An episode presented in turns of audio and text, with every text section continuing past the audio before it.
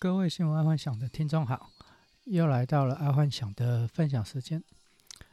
今天我们来听听第一则财经新闻：找不到看护，家庭大乱，先请假潮。这则新闻啊，看到我就觉得这个是可预期的。为什么？因为台湾的外佣跟外劳大部分都是从越南或者是印尼引进。然后因为这一次的疫情关系啊，所以造成引进的困难，哦，又加上可能回去得标或回来要隔离，然后雇主不愿意付这个隔离费等等的问题。好，那又加上最近因为大部分台湾就是中标的人都是属于境外一路嘛，所以台湾的政府宣布说要暂停。外劳引进这个动作，哎，或者是更加的严格，可能要审查更加严格才可以。因为本来之前是要拿到核酸检测，没想到核酸检测这个是可以卖的，就是说，就算你得病了，你想要来台湾被医疗，你只要拿一个核酸检测就可以了，你就可以过了。那这个核酸检测在网络上是买得到的，所以这个核酸检测的验证其实是。就说无那无嘞，那这样子的话，因为外劳不能引进，外佣不能引进，就造成很多台湾家庭整个大乱。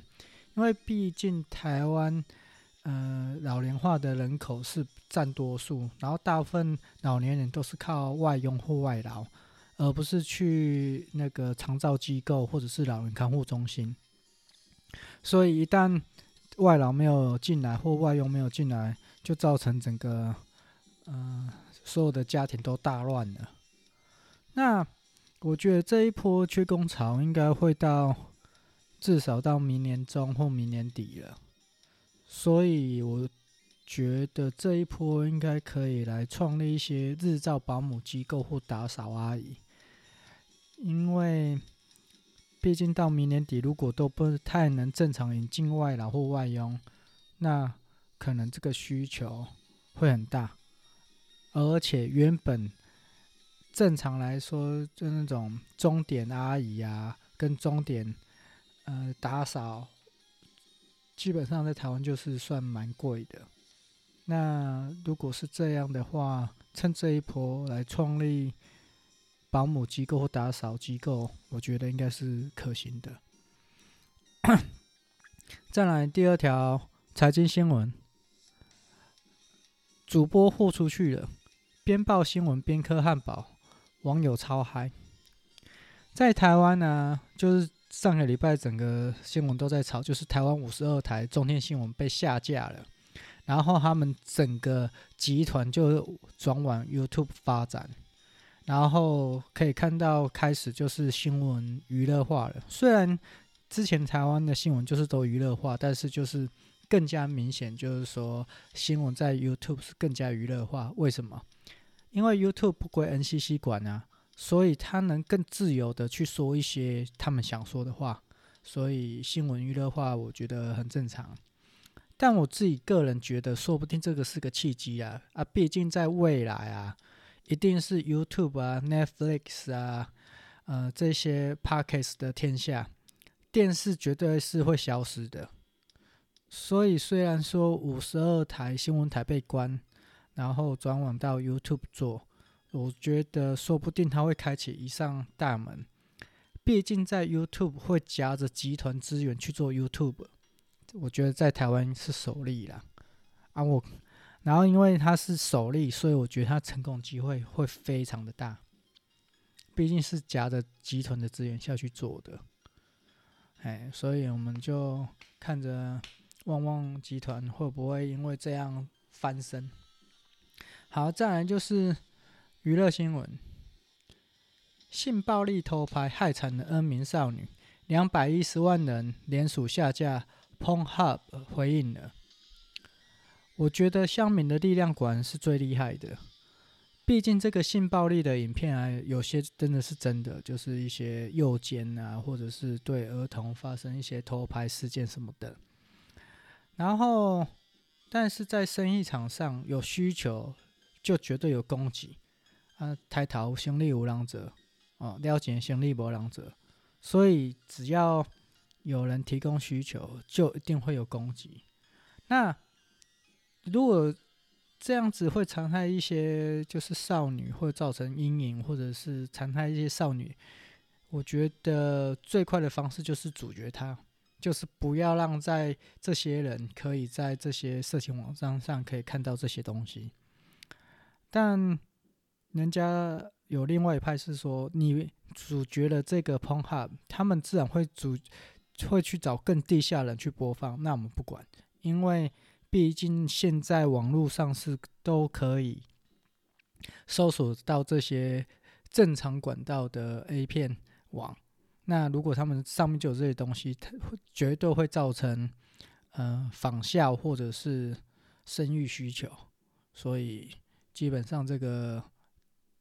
乡民的力量去阻绝这一个性暴力头牌，我觉得是真的是很棒。然后再来运动新闻，KD 终于复出，Nash 全世界都想念他。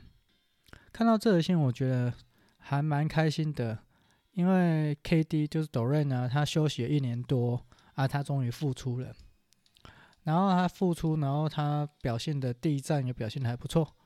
还最重要的就是他 KD 遇到 Nash 这个传奇球员啊，不知道会不会起什么化学反应，但我觉得肯定的，毕竟 Nash 他是属于比较全方位的，呃，嗯、篮球明星，那 KD 他也算是全方位的，所以 Nash 配 KD，我觉得就是巴都巴啦，哎，好。再来国际新闻，香港黎智英被控勾结外国罪，国安法下恐会送中国受审。我觉得很难想象，苹果日报的老板有一天会被抓进去。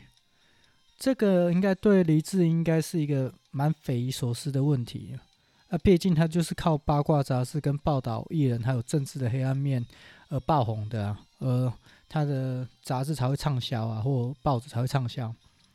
然后这在民主社会，既然会有这么一天，是因为，呃，他去写了政治的黑暗面，然后被抓进去了。我觉得这还蛮莫名其妙的。但我自己在看这个是那个中共那边的杀鸡儆猴啦。毕竟我大老板都敢开刀了，何况是普通百姓？所以我觉得黎智英要逃过这一关应该很难。但是我觉得也有机会了，可能就是到最后就像马云一样裸退，就整个身家财产就是放弃，然后就就是被放出来。毕竟黎智英他在呃杂志界跟报界那么久，他的人脉应该也不是开玩笑的。我相信他应该会利用各种的人脉去度过这一劫啦。但我觉得花的钱应该不少。应该也蛮多，蛮有利的人士会趁这一波打劫他，所以这就是我觉得中共不太好的地方。好，再来第二条国际新闻：再接再厉，台裔的企业家杨安泽想选纽约市长。这个啊，杨安泽是在之前民主党在初选的时候。他有败呃输给了拜登呢，然后目前拜登选上总统后，有传出拜登想要 Andrew Yang 他去接商务部长，但恐怕是泡汤了。但如果他愿意是从基层做起啊，我觉得未来十年还是有卷土重来，可以再选总统。毕竟他的政见是受蛮多的科技人支持的，而且重点是他是台湾人。哦，错，他是美国人，但是爸妈是台湾人啊，所以一定要支持他，呃，从政，因为他的理，他除了理念好，那重点他是就是一个台湾人啊，所以台湾人当美国总统，说不定台湾会因此就加入第五十二州也不一定。好了，废话不多说，再来生活新闻：精品咖啡四达味经营不到一年，无预警倒闭。这个四味达精品咖啡店呢，就是之前在高雄很红的金矿，它是专门卖咖啡跟面包的。然后后来就转手改名，然后在去年又转手一次，然后到了今年疫情真的就挡不住了，然后就在昨天画趴。这个金矿咖啡本来是要模仿八十五度 C 啊，但它还未到规模经济，然后它就崩了。其实要经营一个面包跟咖啡的周边店呢，就是呃，如果它没有到一定的毛利啊，或一定的规模啊，肯定是撑不了多久的啊。这个是可，这个是一定可预见的啦。所以。毕竟开面包跟咖啡店，这个都属于高消耗的。咖啡还好，可是面包就是，如果你做的不好吃，它可能隔天就整个要报废掉了，因为不可以卖隔夜嘛。然后最近遇到一个比较厉害的，就是饭店开面包，嗯、饭店开面包业，为什么？他如果做了面包，他在当天卖不完，他可以供给。他隔天早上的那个旅客吃，我觉得这个这个概念还蛮不错的，但不是蛮多间的饭店这样做。目前只有少数，我觉得呃的旅店它是这样子做的，但是我觉得这个概念是对的，因为面包店其实它做得好，当然是赚很多，因为他们至少毛利都五十趴以上，但是一旦他生意不好的时候，他的面包是一定要丢掉的，到隔呃到隔天一定是要丢掉。可是如果他是拿来隔天给早上的那个旅客吃，我觉得这个是非常好的一个概念。好，再来健康新闻，不要边喝茶边吃饭。营养师说，茶中有鞣酸，所以会阻碍肠道吸收铁质。看到这个新闻，我说，如果以这个论点来说，这个论点是对的。以华人吃饭习惯，尤其是外食族，通常是会以茶配饭，所以这可以可以得到华人妇女比较无法吸收到铁质，然后他们会造成贫血。哦，这个理论好像是对的，因为华人妇女通常比较会有贫血问题。那。我们先不讲这个论点是对与错，但是如果呃这个论点，以假设这个论点是对的话，那其实很简单，只要找到一个可以边喝茶又可以又可以边吃饭，然后还可以促进铁质吸收的，那这个茶就会很好，而且可以当餐厅的卖点。为什么？因为嗯、呃，他在。他的餐厅外面就可以说，喝我们家的茶可以促进铁质吸收，然后可以帮助女性减少贫血的问题。那这一个应该就可以解决蛮多女生的痛点，因为女生常常就是因为铁质不够，造成那个皮肤不好，或者是因为可能是常常流血啦，哦，所以也会造成呃铁质不足。那如果这样子的话，喝茶可以补足。呃，铁质，那他们应该会很愿意喝。好，再来科技新闻：日本婴儿出生率创新低，政府打算利用人工智慧演算法来帮助民众找到真爱。我操！我看到这新闻，我说我很怀疑要如何用 AI 去找到彼此的真爱，是用类似工作的性向测验，然后找出相近的观点，还是怎样？这一点我真的不知道。